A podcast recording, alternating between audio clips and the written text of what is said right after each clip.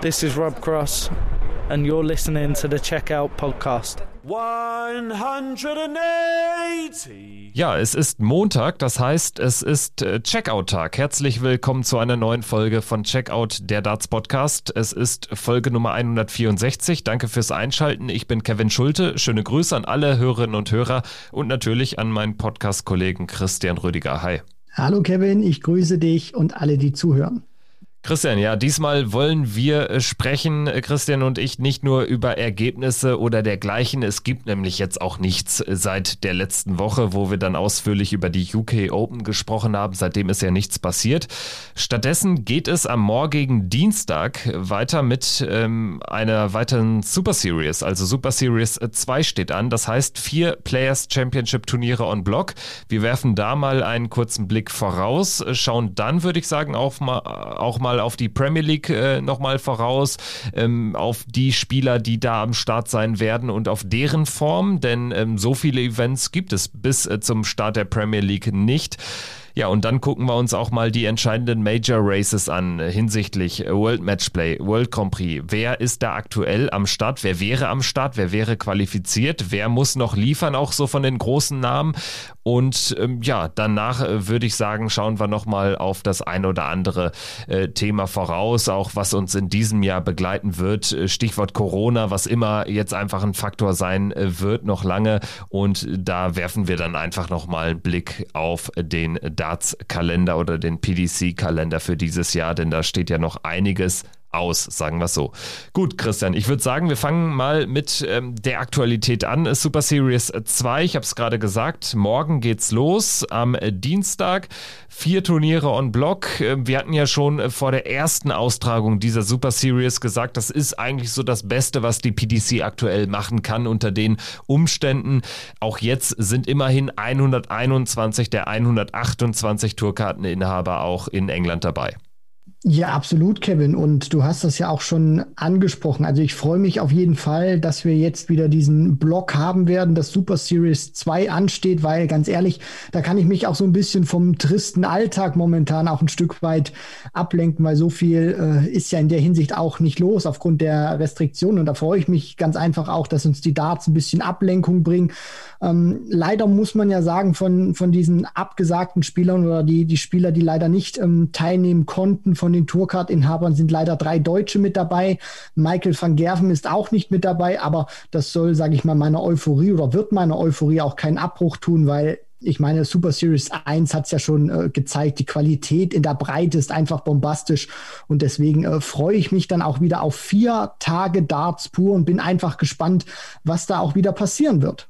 Ja, ich bin ja generell großer Fan von Ranking-Turnieren. Jetzt sind es zwar nur Players Championship Events, aber das Schöne daran ist immer, dass man eben die gesamte Bandbreite der Tour dort zu sehen bekommt. Man hat immer wieder Überraschungen. Man hat ja dann auch einen Raymond van Barneveld, der plötzlich direkt ein äh, PDC-Event gewinnt. Also wer weiß, wer uns jetzt in dieser Woche an diesen vier Tagen überraschen wird. Du hast etwas ganz Wichtiges angesprochen. Von den sieben Tourkarteninhabern, die nicht dabei sind, leider drei Deutsche wieder darunter, neben Michael van Gerven, bei dem hat man jetzt nichts Besonderes gehört. Von daher gehe ich einfach mal aus, er leistet, sich, er leistet sich das ganz bewusst, da jetzt nicht dabei zu sein. Das ist ja auch nicht das erste Mal. Aber aus deutscher Sicht eben Robert Marianovic, Florian Hempel und Michael Unterbuchner nicht dabei.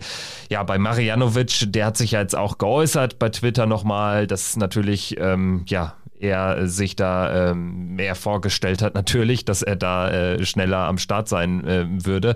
Ähm, da gab es ja auch dann schon die, die Mitteilung von ihm äh, vor unserer letzten Folge, genau, da hatten wir das Ganze ja schon thematisiert. Jetzt hat er, glaube ich, nochmal einen Tweet abgesetzt, sinngemäß, dass wir natürlich alle dachten, es wäre jetzt äh, schneller wieder besser, was die Corona-Situation betrifft. Und man muss dann eben sagen, mit einem Vollzeitjob ist das alles nicht so einfach machbar. Und ähm, da kann man noch so oft sagen, ja, man sollte sollte vorher einen Plan B in der Tasche haben, sprich Plan B, ich gewinne wirklich die Tourkarte.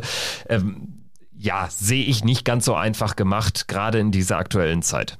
Nee, Kevin, absolut nicht. Und äh, da muss ich auch meine Lanze brechen für die Jungs, die eben nicht mit dabei sind und speziell natürlich auch in der Hinsicht für äh, Robert Marianovic, der ja jetzt bislang alles ausfallen lassen musste. Und wenn es diese Quarantäneregelung nicht geben würde, die sein Landkreis Freudenstadt da ähm, ja verhängt hat, dass halt Reisende, die aus UK wieder zurückkommen in den Landkreis Freudenstadt, dann eben sich 14 Tage lang äh, ohne Ausnahme in Quarantäne begeben müssen, dann wäre er auch mit dabei gewesen. Und ich meine, ich ähm, ja kenne mich da jetzt, sage ich mal, so arbeitsrechtlich nicht so aus, aber ich glaube schon, dass er dann diese, diese 14 Tage Quarantäne, wenn er jetzt gesagt hätte, er spielt, äh, dann hätte er das, glaube ich, auch äh, als, als Urlaub deklarieren müssen oder so. Also ich äh, will da jetzt nichts Falsches sagen, aber ich glaube, ähm, ja, da kann man seinen Urlaub Urlaub dann auch äh, sinnvoller nutzen in der Hinsicht. Von daher dann auch das mit, mit der Familie zu vereinbaren, ist, finde ich, absolut richtig, dann auch äh, Aufwand und Nutzen gegeneinander abzuwägen und dann auch äh, zu sagen, ich spiele eben nicht, auch wenn es mir wirklich von, von Herzen leid tut. Und es hatten uns ja auch, ich glaube, das ist auch ein sehr äh, brisantes Thema, Kevin, in, in Darts Deutschland, weil ja jetzt eben von, von diesen sieben Tourcard-Inhabern, die Freude war ja riesengroß, wo, wo dann bekannt wurde, okay, sieben sind dann eben fest dabei, ähm, dass jetzt eben Flo Hempel und Robert, Marian, und Robert Marianovic noch gar nicht eingreifen konnten. Und da haben uns auch immer ein paar geschrieben, dass sie das nicht so, so okay finden oder dass man da vielleicht doch ein bisschen vorher schon, schon abwägen müsste, ob man das dann auch wirklich vereinbaren kann, wo ich sage, äh, tretet da bitte auch ein bisschen auf die, die Bremse. Du hast das angesprochen, Kevin. Kevin. Wir, wir leben eben gerade nicht in einfachen Zeiten. Robert hat eben noch einen Fulltime-Job. Bei Flo Hempel sind es auch familiäre ähm, ja, ähm, Dinge, die das momentan auch nicht möglich machen. Und da muss ich auch ganz einfach sagen, ich kann das verstehen. Es ist im Prinzip erstmal nur Darts. Es gibt wichtigere Sachen, wenn die, wenn die äh, Familie wichtiger ist momentan, ähm, dann, dann muss das dann auch eben sein. Und wenn Robert dann auch eben sagt, er kann diese, diese 14 Tage Quarantäne nicht äh, dann in der Hinsicht auch äh, vereinbaren oder es geht, geht einfach nicht, dann ähm, finde ich das auch vollkommen okay, weil es werden auch hoffentlich wieder Zeiten kommen in diesen zwei Jahren, wo sie ihre Tourcard haben, wo sie dann auch wieder vollkommen uneingeschränkt spielen können und wo, wo die Zeiten dann auch hoffentlich wieder besser werden. Deswegen ähm, an alle da draußen, seid bitte auch ein bisschen gnädig mit den Jungs, die, die machen das nicht mit Absicht. Die können teilweise auch nichts für die Umstände. Deswegen, wenn es wirklich alles rund wäre bei denen und es keine Restriktion oder irgendwelche ähm, ja, ähm, Dinge gäbe im, im Umfeld, dann wären die auch zu 100 Prozent dabei. Macht euch da bitte keine Sorgen.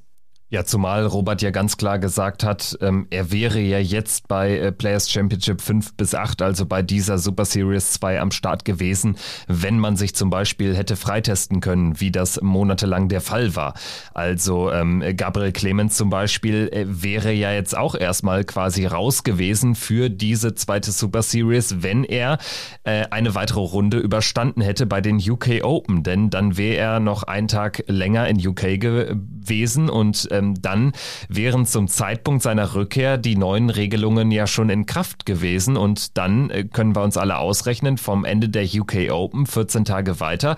Ja, dann äh, wären wir quasi da am nächsten Wochenende bei rausgekommen und die Super Series 2 hätten ohne Gaga stattgefunden. Also das Ganze ist jetzt auch ja ein Stück weit Lotterie dann schon, wenn man sich sowas äh, vor Augen führt, dass einfach ein weiterer Erfolg ähm, da Gabriel Clemens geschadet hätte. Im Umkehrschluss muss man dann vielleicht sagen, ist gut, dass er gegen James Wade rausgegangen ist im Achtelfinale der UK Open. Und bei Robert Marianovic ist es eben ganz klar so. Also ähm, es war jetzt bei ihm einiges darauf ausgerichtet, nachdem er sich hat sortieren müssen offensichtlich ähm, und die Super Series 1 sowie die UK Open ausgelassen hat, dass er jetzt äh, bei den Super Series 2 am Start sein würde. Das ist jetzt leider nicht der Fall. Ähm, Florian Hempel, du hast es auch schon angesprochen, da ähm, haben wir weiter keine ja, weitergehenden Informationen außer private oder familiäre Gründe. Er hatte ja auch bei uns hier im Podcast gesagt, dass er da jetzt nicht näher drauf eingehen will, aber dass eben private Gründe ähm, der Grund gewesen sei, äh, weshalb er Super Series 1 auslassen musste. Zu 95 Prozent wollte er dann bei den UK Open starten, hat aber auch äh, dieses Major Event dann ausgelassen und auch jetzt ist er nicht am Start. Auch da gibt es jetzt sehr viel Spekulation. Wir wollen jetzt nicht mitspekulieren, halten aber doch dann fest, dass er da offensichtlich bei Instagram alle Fotos gelöscht hat. Äh, Facebook-Konten existieren auch nicht mehr. Also ist schon ähm, ja eine ne bisschen besorgniserregende Situation. Ja, also wollen wir natürlich auch hoffen, dass sich da die äh, Situation ähm, da auch deutlich ähm, in der Hinsicht auch verbessert und wir dann Flo Hempel auch wirklich auf der auf der Tour sehen. Du hast das ja dann auch äh, gerade schon angesprochen, was da Social Media technisch bei ihm los ist. Du hast äh, vollkommen recht, Kevin. Wir wollen uns da auch nicht an Spekulationen beteiligen. Und ich meine, ich äh, schätze Flo in der Hinsicht natürlich auch, um, ähm, in der Hinsicht auch wirklich das ein, was er auch gesagt hat, weil er hat ja auch vorher gesagt, als er sich die Tourcard geholt hat, es ist sein Plan, auch wirklich diesen Profischritt zu gehen. Er möchte, wenn es, wenn es auch die Umstände zulassen, alles spielen. Und jetzt scheinen es die Umstände offenbar nicht zuzulassen und deswegen kann er nicht spielen. Das ist am Ende finde ich auch wirklich vollkommen okay, weil äh, Darts ist ein schöner Sport. Davon kann man auch sehr, sehr viel und sehr gutes Geld verdienen. Aber in der Hinsicht ist es erstmal wirklich nur Sport und es gibt auch erstmal wichtigere Sachen. Und wenn er sich da sortieren muss, wenn er da auch erstmal ein paar ähm, um sie, wenn, wenn er sich da auch erstmal um ein paar Dinge kümmern muss, dann ist das wirklich vollkommen okay. Und ähm, ich glaube, wir, wir werden ihn dann auch, ähm, wenn es dann die, die nächsten Proto-Events gibt, hoffe ich dann natürlich auch, dass wir ihn dann sehen werden. Von daher, ich mache mir da, da keine Sorgen und hoffe natürlich auch, dass das alles, was da vielleicht jetzt irgendwie im Umfeld äh, los ist bei ihm, dass er das dann schnell richten kann und wir ihn dann hoffentlich bald am Dartboard sehen werden bei der PDC. Michael Unterbuchner, den haben wir schon gesehen. Der hat die Super Series 1 mitgenommen, hat dort auch ähm, seine ersten äh, Siege errungen, also ist äh, schon im Geld sozusagen. UK Open hat er dann ganz bewusst ausgelassen und jetzt bei Super Series 2 ist er auch nicht am Start und da wird's äh, ja die gleichen Gründe haben wie bei Robert Marjanovic, denn äh, wenn man danach 14 äh, Tage in Quarantäne müsste und eben kein, kein Vollprofi in dem Sinne ist, dann ist das ja nicht nur schwer machbar, sondern eigentlich realistischerweise gar nicht. Also Michael Unterbuchner auch leider nicht am Start. Trotzdem immerhin vier Deutsche natürlich bleiben übrig. Gabriel Clemens, Max Hopp, Steffen Siebmann und Martin Schindler sind dabei. Ansonsten, ähm, ja, Harald Leitinger fehlt, ähm, Österreicher, da könnten es die gleichen Gründe sein. Wesley Harms ähm, spielt schon seit längerem nicht, muss man auch ehrlich konstatieren. Christo Reyes auch schon lange nicht mehr auf der Tour gesehen und eben der siebte im Bunde hatten wir ganz am Anfang angesprochen, Michael van Gerven. Ersetzt werden äh, die sieben von Chess Barstow, der hatte auch bei Super Series 1 äh, mitgespielt, Luc Peters und Lorenz Lorenzo Pronk, die zwei Niederländer und drei Österreicher, Michael, Michael Rastowitz, Roby und Rusty Rodriguez, also Roby John und Rusty Jake, die auch wieder dabei. Und ähm, dann kommt noch Gino Voss rein, ein weiterer Niederländer. Die sieben werden die sieben Tourkartenbesitzer ersetzen.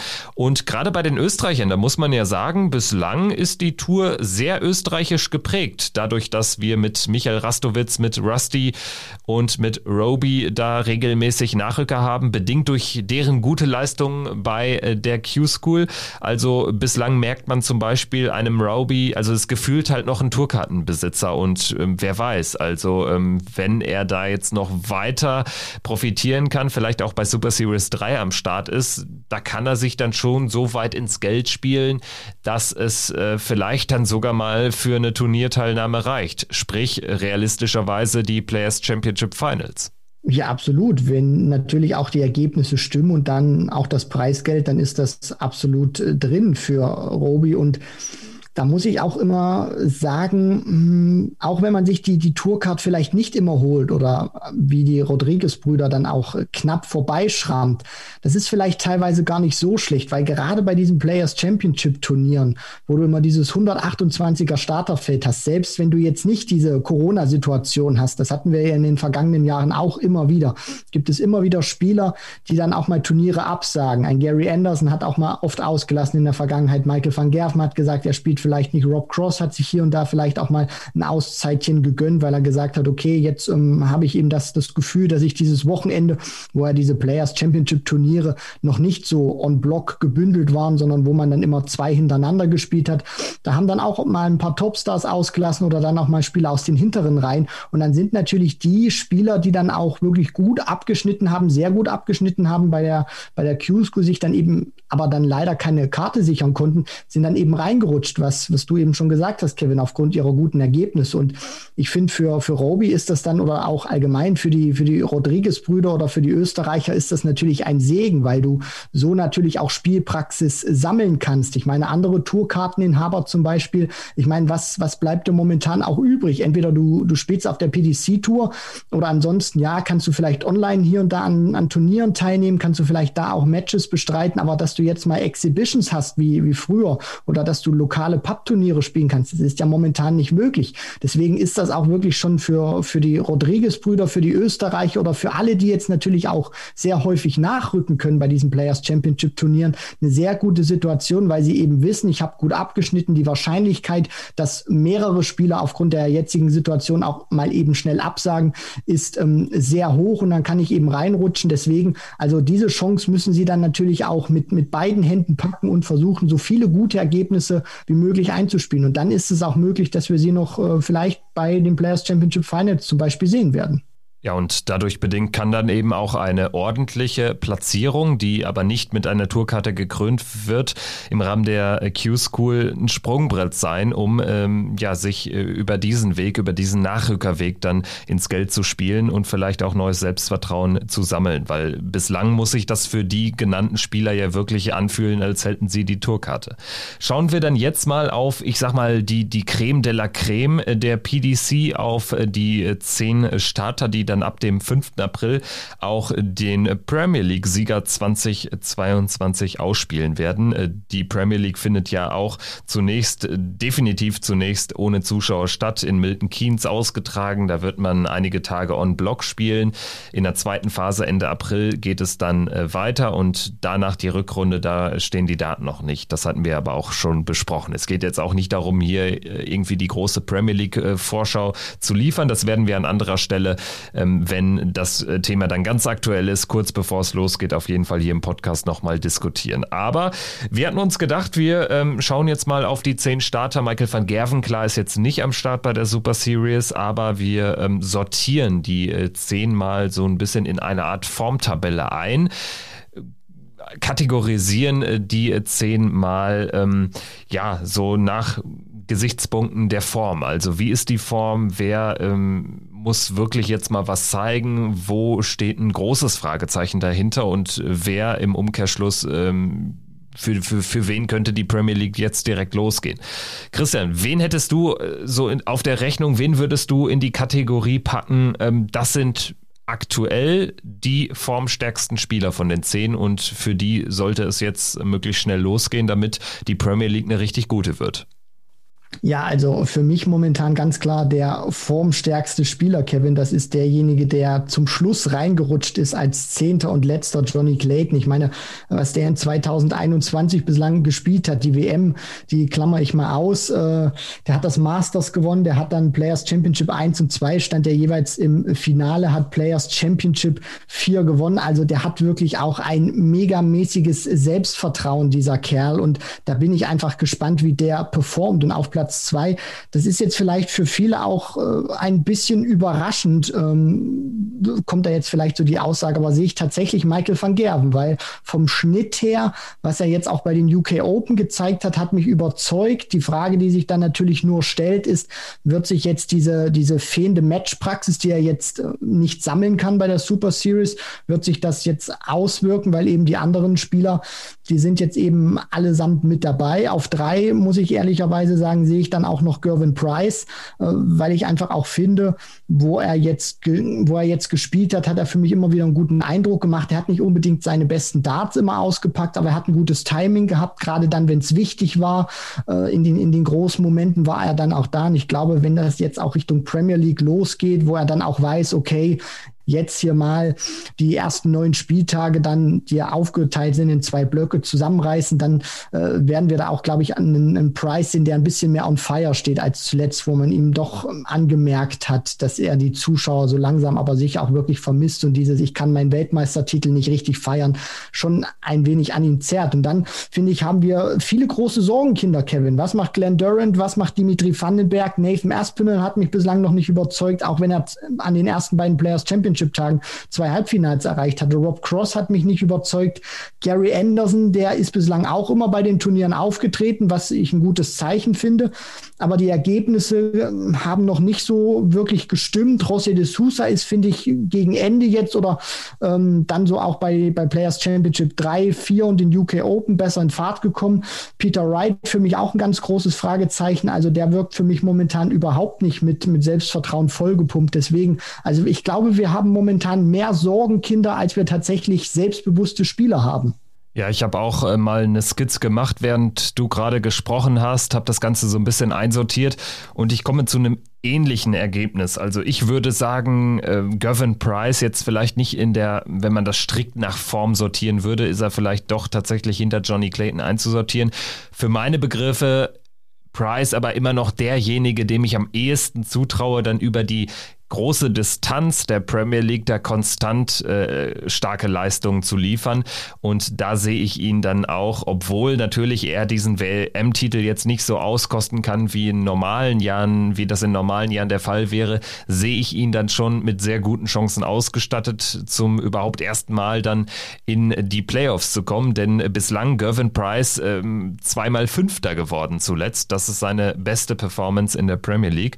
Also da gibt es noch Luft nach oben. Ich denke, denke aber auch, wir werden von ihm einiges sehen im Rahmen der Premier League. Danach sehe ich aber auch tatsächlich Johnny Clayton aktuell mit guten Chancen, da echt eine, eine gute Premier League zu spielen. Wenn er so die Form, sag ich mal, über die Super Series 2 halten kann, dann glaube ich, ist er auch ein Spieler, der dann auch vielleicht von der aktuellen Situation profitiert, dass er eben nicht vielleicht so den, den großen Druck verspürt, weil es gibt eben keine Zuschauer und weil, wenn du eine gute Form hast, dann profitierst du natürlich von dem Modus, wie er aktuell ist, deutlich mehr. Also du kannst einfach mit einer guten Form, die kannst du dann einfach konservieren und hast dann am nächsten, am übernächsten, am überübernächsten Tag weitere Matches. Und normalerweise spielst du ja Premier League nur einmal die Woche und dazwischen hast du vielleicht European Tour oder Players Championship Turniere, wo du deine Form dann auch schon wieder verhageln kannst im negativen Sinne.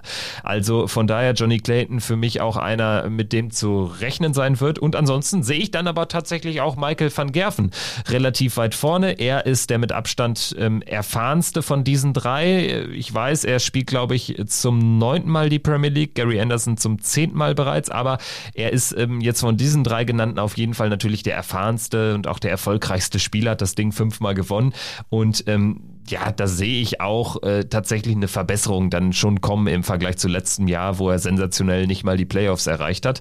Und danach ähm, beginnt dann aber schon das Feld der Sorgenkinder. Ich würde tatsächlich die Sorgenkinder aktuell mit 7 zu 3 oder die nennen wir sie Fragezeichen, Schrägstrich äh, Sorgenkinder, die würde ich mit 7 zu 3 vorne sehen. Und ähm, da kann man jetzt die Reihenfolge eigentlich machen, wie man möchte. Ich äh, schätze mal, dass, dass Nathan Espinel schon ordentliche Darts äh, spielen wird. Ja, er ist jetzt bei den UK Open direkt rausgegangen, aber hatte da auch ein wahnsinnig schweres Los mit Ratajski und er hat eben zuvor, ja, zweimal war es, glaube ich, ein Halbfinale im Rahmen des Super Series 1 gespielt also ich glaube schon, dass Espinel auch so dieses Format entgegenkommt, dass er auch einer ist, der sich eher an starken Spielern nochmal ähm, ja, positiv motivieren kann, der da dann auch nochmal ein bisschen was äh, draufpackt leistungsmäßig. Also Nathan Espinel sehe ich auch dann relativ weit vorne in der Kategorie der Fragezeichen.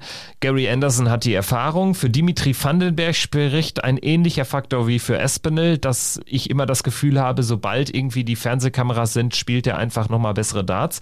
Ansonsten, ähm, ja, Peter Wright äh, setze ich schon auch ein Fragezeichen hinter. Also das ist alles nicht so das Gelbe vom Ei. Da würde dann aber auch natürlich der Faktor Erfahrung wieder positiv reinschlagen. José de Sousa sehe ich so mit gemischten Gefühlen. Ich glaube nicht, dass er einer ist, der irgendwie da von neun Spielen sieben verliert. Dafür ist er einfach zu gut. Sehe aber auch jetzt gerade nicht, dass er irgendwie da durchmarschiert, wie das zum Beispiel beim Grand Slam der Fall war. Und ansonsten, ja, dann hätten wir eigentlich nur noch Rob Cross und Glenn Durant und das sind ähm, wirklich die größten Sorgenkinder aktuell, wo ich bei ich da sogar sagen würde, Rob Cross mit leicht aufsteigender Tendenz immerhin. Aber bei Glenn Durant insbesondere war ja eigentlich nur die WM passabel, wo man das Gefühl hatte, ah, jetzt äh, hat er wieder Selbstvertrauen zurückbekommen nach seiner schweren äh, Corona-Erkrankung. Aber seitdem war der Start ins Jahr 2021 ja alles andere als gut.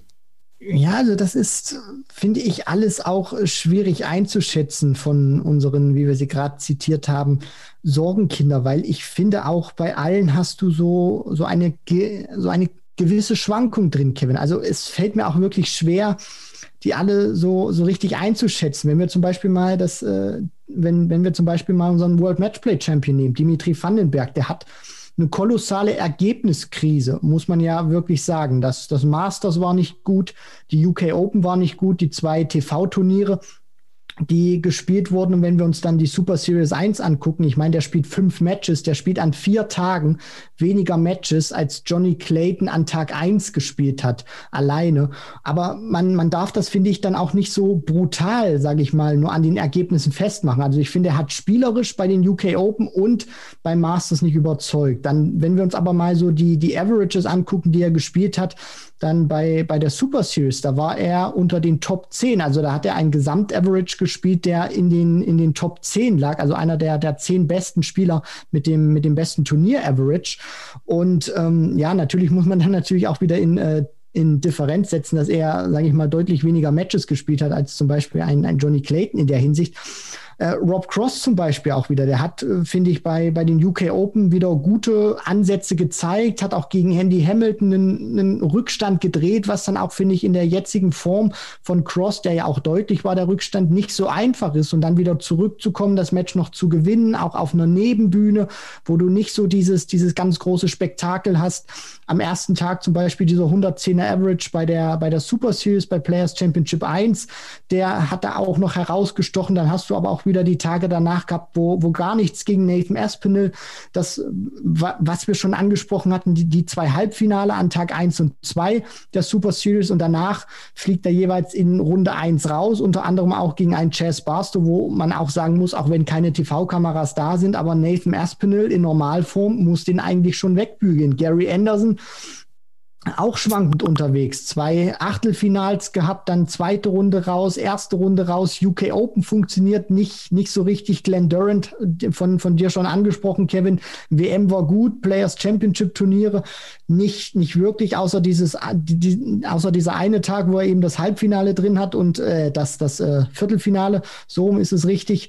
Ja, und äh, ansonsten muss ich, muss ich dann auch sagen, José de Sousa sich leicht verbessert. Also der hat sich, finde ich, dann auch mit der Super Series gesteigert. Auch die UK Open fand ich dann wieder einen Schritt nach vorne. Also der hat auch gezeigt, dass er zumindest mit, mit, mit diesem Titel, den er gewonnen hat beim Grand Slam, dass es für ihn nicht, nicht unbedingt jetzt die, die ganz große Last ist, dass er das auch abschütteln kann.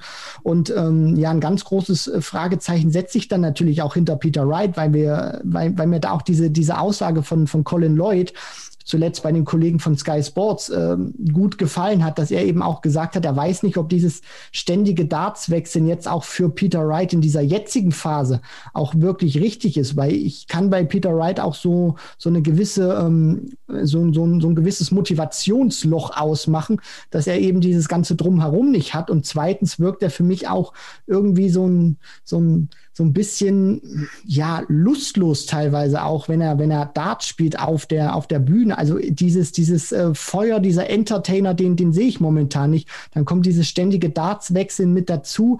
Also ob die Premier League jetzt auch in diesem Modus zum richtigen Zeitpunkt kommt für Peter Wright, stelle ich auch mal in Frage. Deswegen es wird für mich hochspannend zu sehen und ich hoffe ganz einfach auch, dass wir trotz alledem, dass wir viele Sorgenkinder haben, eine richtig gute Qualität sehen werden. Ja, da bin ich mir schon sicher, dass sich die auch gegenseitig hochkitzeln werden, sozusagen. Peter Wright äh, ist natürlich ein gutes Beispiel für einen Spieler, glaube ich, dem die aktuelle Situation nicht so gut tut. Vor allen Dingen nicht, äh, weil sie jetzt schon sehr lange andauert. Ich meine, er hat ja auch ein Major-Turnier äh, gewonnen. So ist es nicht, ne? Also ähm, Peter Wright jetzt auch nicht ganz unerfolgreich gewesen in der Corona-Zeit äh, vor der WM, aber ähm, jetzt gerade so in diesem Jahr merkt man, er ist noch nicht so richtig angekommen in 2021. Ich würde sagen, wir haben äh, die zehn Spieler mal ähm, ja ganz gut einsortiert äh, nach unserer Einschätzung, wie wir sie aktuell sehen. Vielleicht kann sich das auch jetzt nochmal ganz äh, doll ändern durch die Super Series und irgendjemand, ähm, ja, weiß ich nicht, fährt einen Sieg und zwei Halbfinals ein. Das kann ja dann auch schnell gehen bei Spielern dieser Qualität. Schauen wir dann jetzt mal auf die angekündigten Major Races. Und zwar ähm, würde ich sagen, das World Matchplay und der World Grand Prix als die beiden großen Ranking-Turniere ähm, ja in Sommer und Herbst. Die schauen wir uns mal an, wie der Stand da jetzt ist. Ganz besonders spannend natürlich das Matchplay Race. Da ist der Cut am 12. Juli. Ich weiß, das sind noch fast vier Monate, aber wir wissen ja auch nicht, wie viele Turniere werden überhaupt noch gespielt wo man dann eben Geld einsammeln kann für diese Proto Order of Merit. Wir haben bislang eine dritte Super Series, die für April angesetzt ist. Ich gehe davon aus, dass es äh, unmittelbar vor Matchplay, analog äh, zum letzten Jahr, wo das ja auch immer kurz äh, vor den Major-Turnieren dann immer noch ein paar Turniere und Block gab, dass das auch diesmal da dann irgendwie ein idealer Zeitpunkt ist, um eine weites, weitere Super Series an den Start zu bringen. Maximal vielleicht dann noch irgendwie eine im Mai oder so, das kann ich mir ganz gut vorstellen. Aber wir reden da dann eben jetzt auch nicht mehr über 30 Turniere oder so. Von daher ähm, zeichnet sich da schon ein bisschen was ab. Und wenn wir uns das Matchplay Race anschauen, dann fällt natürlich auf, ähm, auf die Top 16 müssen wir jetzt nicht so on Detail blicken. Da sind die Abstände teilweise auch viel zu groß. Ich würde sagen, die ersten 14, das geht dann runter bis zu Christoph Ratajski, die sind safe. Dahinter folgen Joe Cullen und Ian White, die aber sofern sie da rausfallen würden aus den Top 16, zumindest über die Pro Tour ziemlich sicher sich auch äh, qualifizieren dürften. Es wird dann allerdings schon spannend, zum Beispiel die Nummer 19 der Welt, Simon Whitlock, eigentlich auch in gut in Form, äh, jetzt bei den UK Open auch mal wieder ein Viertelfinale erreicht. Aktuell wäre er bei Matchplay nicht dabei, weil er eben über die Pro Tour nicht qualifiziert ist. Da steht Simon Whitlock bei 10.000 Pfund. Das reicht aktuell da nur zu Platz 27 und da muss er noch was tun.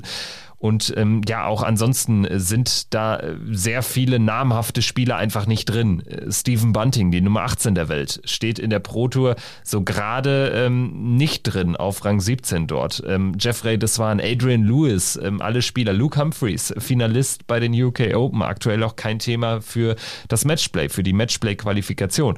Im Umkehrschluss heißt es aber auch, dass wir ein paar überraschende Namen aktuell im Feld haben. Aus deutscher Sicht nur Gabriel Clemens dabei, aber Max Hopp in lauer Position, nur 250 äh, Punkt Rückstand. Ansonsten würde nach jetzigem Stand Darius Labanauskas sein Debüt feiern. Ansonsten wäre auch äh, dabei ein Madas Rasma, auch er zum ersten Mal. Also diese beiden Spieler da aus dem baltischen Raum sehr gut unterwegs. Und Kellen Ritz mit seinem Sieg äh, bei der Super Series 1 hat sich da jetzt sogar schon auf Platz 6 gespielt. Das sieht sehr gut aus. Also daran sieht man auch, wie viel sich tun kann, alleine durch einen guten Run.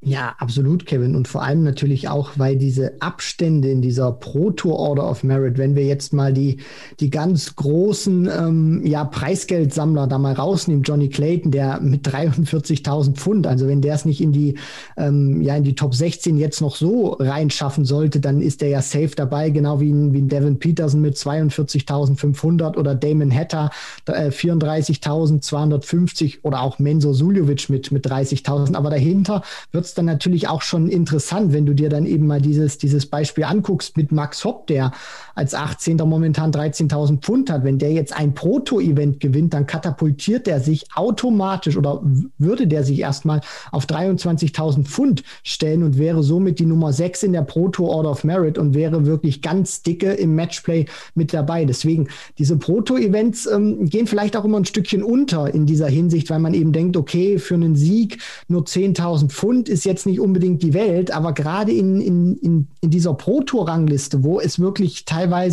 um jedes, um, um 1000 Pfund nur, nur geht oder, oder vielleicht auch nur um Hunderte von, von Pfund, sind dann auch wirklich solche tiefen Runs bei solchen ähm, Pro-Tour-Turnieren wirklich essentiell wichtig. Und es zeigt ganz einfach auch dieses Beispiel, was du gerade gebracht hast, Kevin, mit, mit Kellen Ritz. Also wenn wir mal diesen Pro-Tour-Sieg von ihm rausradieren, wenn es den statistisch nicht, nicht gegeben hätte, radiert bombardieren einfach mal 10.000 Pfund raus, dann steht er bei 10.500 und wäre gerade mal die Nummer 25 im Ranking und müsste wirklich äh, noch ein bisschen arbeiten und gute Ergebnisse sammeln. Deswegen, es ist wirklich essentiell wichtig, auf der Pro Tour gute Ergebnisse einzufahren, weil wir eben nicht, nicht wissen, es gibt bislang noch keine Meldung. Was ist, was ist mit der European Tour? Wie viele Turniere werden vielleicht noch gespielt? Also es kann tatsächlich auch sein, dass so viel nicht mehr kommt. Deswegen für alle Spieler, die noch nicht qualifiziert sind, auch für große Namen, heißt es wirklich so spielen, als ob es das letzte Turnier vor Matchplay wäre, weil das kann teilweise dann auch für die noch weitere Zukunft drastische Folgen haben, zum Beispiel in Adrian Lewis, Kevin. Also das kann wirklich drastische Folgen haben, wenn sie dann auch diese Major-Turniere verpassen. Ja, ganz genau. Adrian Lewis ist sicherlich das heftigste Beispiel. In der letzten Woche hast du es, glaube ich, auch schon mal angesprochen. Adrian Lewis nach jetzigem Stand nicht für die WM qualifiziert. Das muss man sich mal vorstellen. Also wir wissen auch, dass da noch ganz viel äh, Wasser durch den Rhein fließt, äh, bis es soweit ist, bis da der Cut geschieht. Aber äh, aktuell kann das wirklich Härtefälle geben und Adrian Lewis wäre als Doppelweltmeister sicherlich der härteste.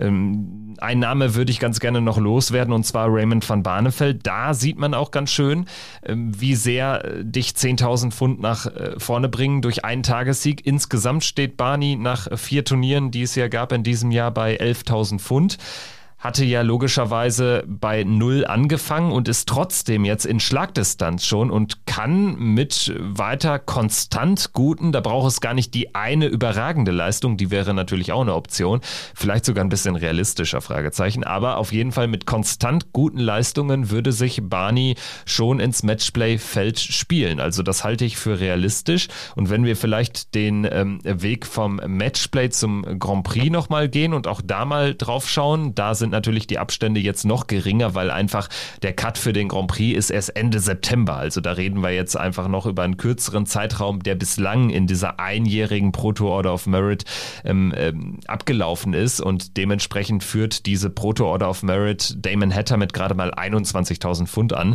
Und äh, bis äh, zu Platz 17 übrigens auch dort Stephen Bunting sind es ja keine 15.000 Pfund. Stephen Bunting steht bei 8.250, Max Hopp so gerade drin auf der 16 16. Äh, Gabriel Clemens sieht auch hier gut aus. Äh, siebter, also im Mittelfeld so äh, qualifiziert. Das äh, liest sich echt gut an. Und Raymond van Barneveld in der, im Grand Prix Race eben schon auf Platz 11 mit seinen 11.000 Pfund. Also, ähm, ja, das kann auch echt ein gutes Jahr werden für Barney. Also wahrscheinlich hätte er selbst gar nicht so sehr damit gerechnet, jetzt schon in so einer relativ guten Ausgangslage zu sein.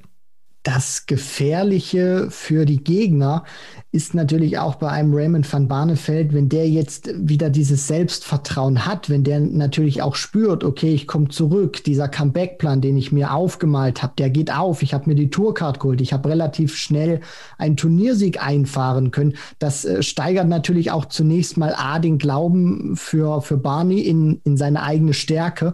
Und ähm, B, ist das natürlich dann auch kein gutes Zeichen für die Gegner, weil ein Raymond van Barneveld in Topform oder auch mit dem Selbstvertrauen Selbstvertrauen, dann auch wirklich an seine eigene Stärke zu glauben und dieses Selbstvertrauen zu haben, ist wirklich eine sehr gefährliche Mischung. Und ähm, was man bei Barney dann natürlich auch noch beherzigen muss, ich meine, bei der Super Series 1 hat er das ja auch wirklich, äh, finde ich, exzellent demonstriert. Also er hat so drei Tage drin gehabt von vier, wo nicht wirklich viel geht. Also wo er dann auch an, an, an diesen, diesen drei Tagen nur zwei Matches gewinnt da jeweils ähm, 500 Pfund einspielt auf 1000 kommt, aber dann eben genau diesen einen Tag drin hat, wo er bis zum Ende geht, wo er das Ding dann auch gewinnt und wo er sich dann auch diesen dicken Scheck abholt von, von 10.000 Pfund.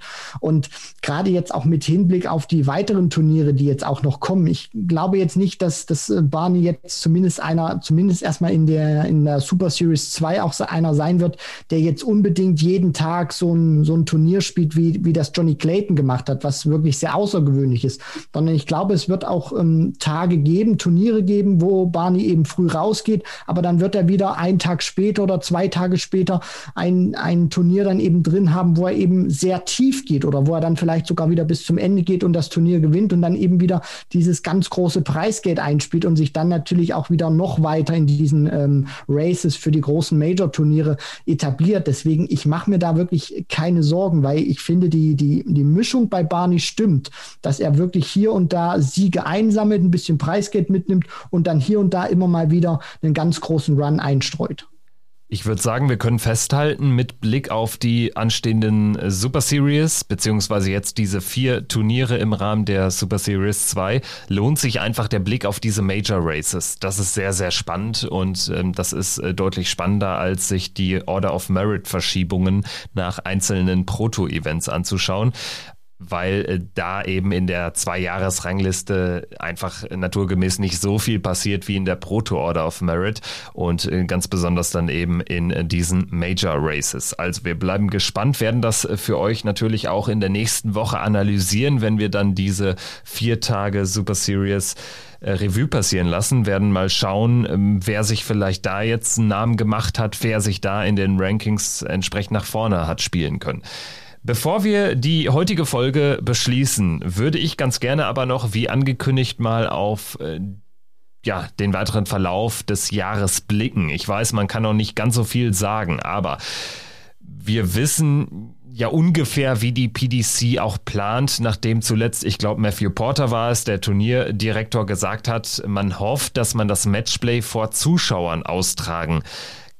Das ist äh, scheinbar aktuell so das Wunschszenario. Die Frage ist nur, ist es ein realistisches Szenario in UK, in Großbritannien, wo Premierminister Boris Johnson angekündigt hat, bis Sommer allen ähm, ähm, Erwachsenen ein Impfangebot zu machen. Und da ist das durchaus realistisch im Vergleich zu Deutschland, weil eben schon sehr viele Menschen geimpft sind. Und es hieß ja, glaube ich, irgendwie äh, Juni oder so als Ziel. Also das ist jetzt auch gar nicht mehr so ganz weit entfernt. Jetzt muss man natürlich alles schauen, was mit AstraZeneca und so. Bislang ist ja UK von diesem ähm, ja, Impfverbot, was AstraZeneca betrifft, nicht betroffen. Aber natürlich wissen wir alle, was ich sagen will, in der Pandemie gibt es unfassbar viele Unwägbarkeiten.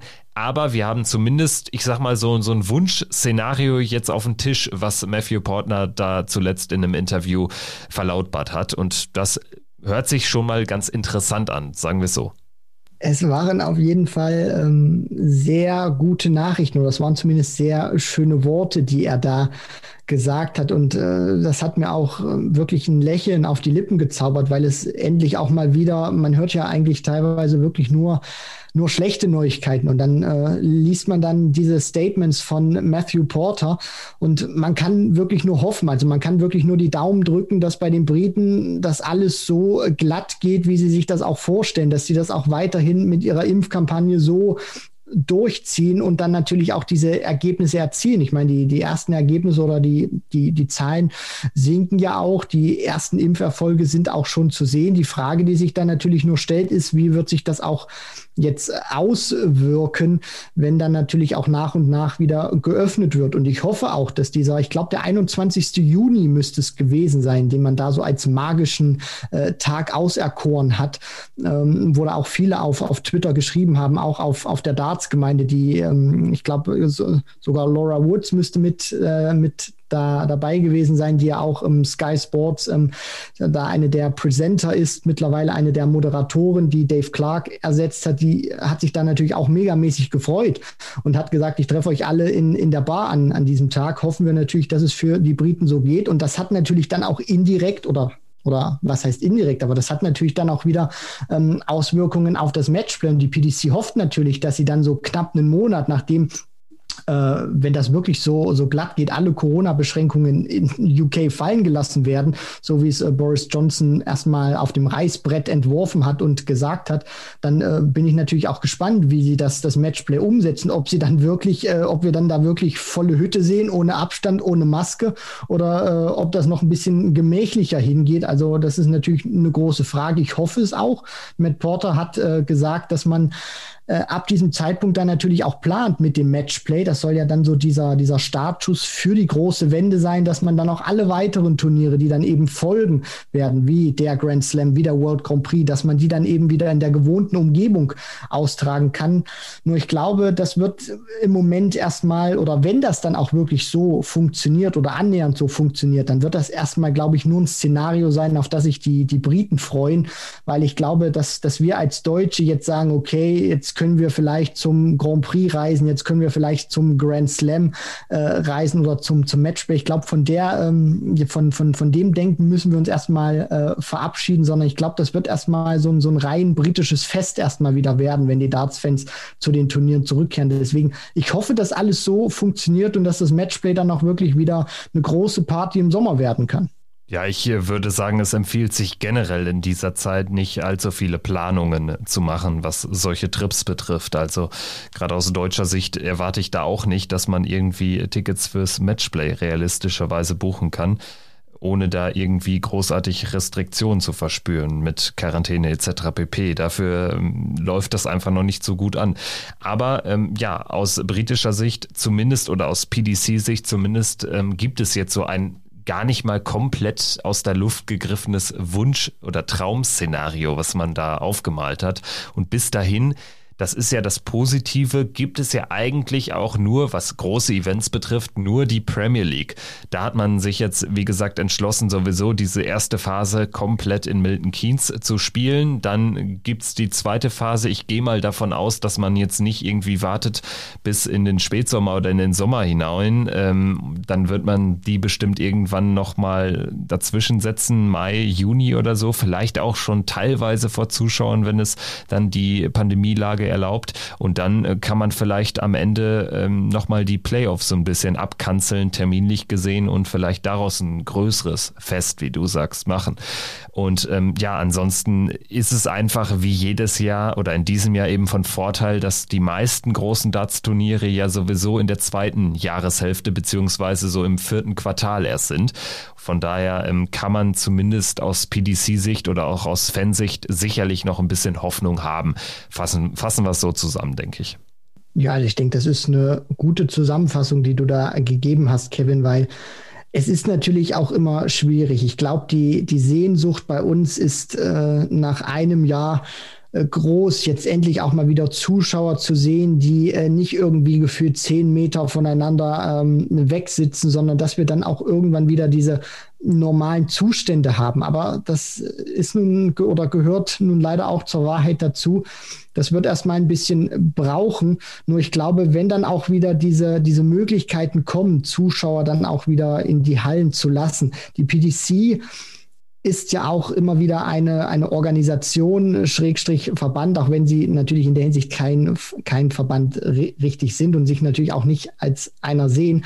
Aber die äh, veranstalten das dann natürlich auch immer verdammt gut. Und deswegen glaube ich schon, wenn sie dann diesen, diesen Richtplan haben, wenn sie dann auch diese Szenarien, na, ich glaube nicht, sie werden so naiv sein und, und denken, okay, jetzt haben wir diesen, dieses Traum-Szenario, wie du es gerade bezeichnet hast, Kevin, von, von der britischen Regierung bekommen. Und dann können wir wir das auch jetzt so praktisch wie ein Stein gemeißelt sehen, sondern sie werden natürlich schon äh, den, den Plan A haben, ab, mit, ab dem Matchplay wieder die Zuschauer diese Normalität, von der Matt Porter gesprochen hat, wieder zuzulassen.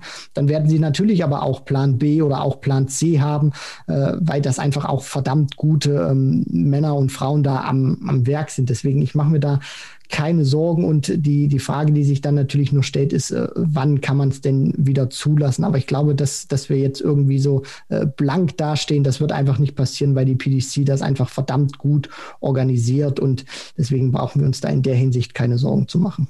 Ein bisschen mehr Sorgen könnte man sich vielleicht, wenn man so von außen drauf äh, blickt, auch ja, über die PDC Europe machen, weil ähm, da ist natürlich jetzt noch gar nichts angekündigt. Das letzte Jahr war auch mehr als dürftig, pandemiebedingt, mit vier Turnieren und nur einer sehr geringen Zuschauer Auslastung, auch eben pandemiebedingt.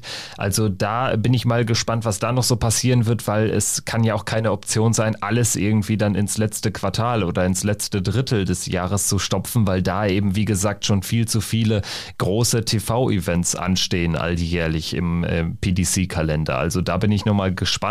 Das ist aber vielleicht auch nochmal ein anderes Thema, vielleicht auch nochmal äh, eine Möglichkeit, da ein entsprechendes Interview zu führen. Da können wir uns ja mal in den nächsten Wochen, Monaten drum kümmern. Wir wollen euch, liebe Hörerinnen und Hörer, auf jeden Fall noch äh, mit auf den Weg geben, dass wir nächste Woche dann einen großen Super Series Rückblick machen und weiterhin natürlich montags für euch am Start sein werden. Christian, hat Spaß gemacht und ich würde sagen, äh, bis nächste Woche. So machen wir das, Kevin. In diesem Sinne, auch euch, liebe Hörerinnen und Hörer, wünschen wir eine gute, eine erfolgreiche Woche und vor allen Dingen viel Gesundheit. Bis dahin, ciao.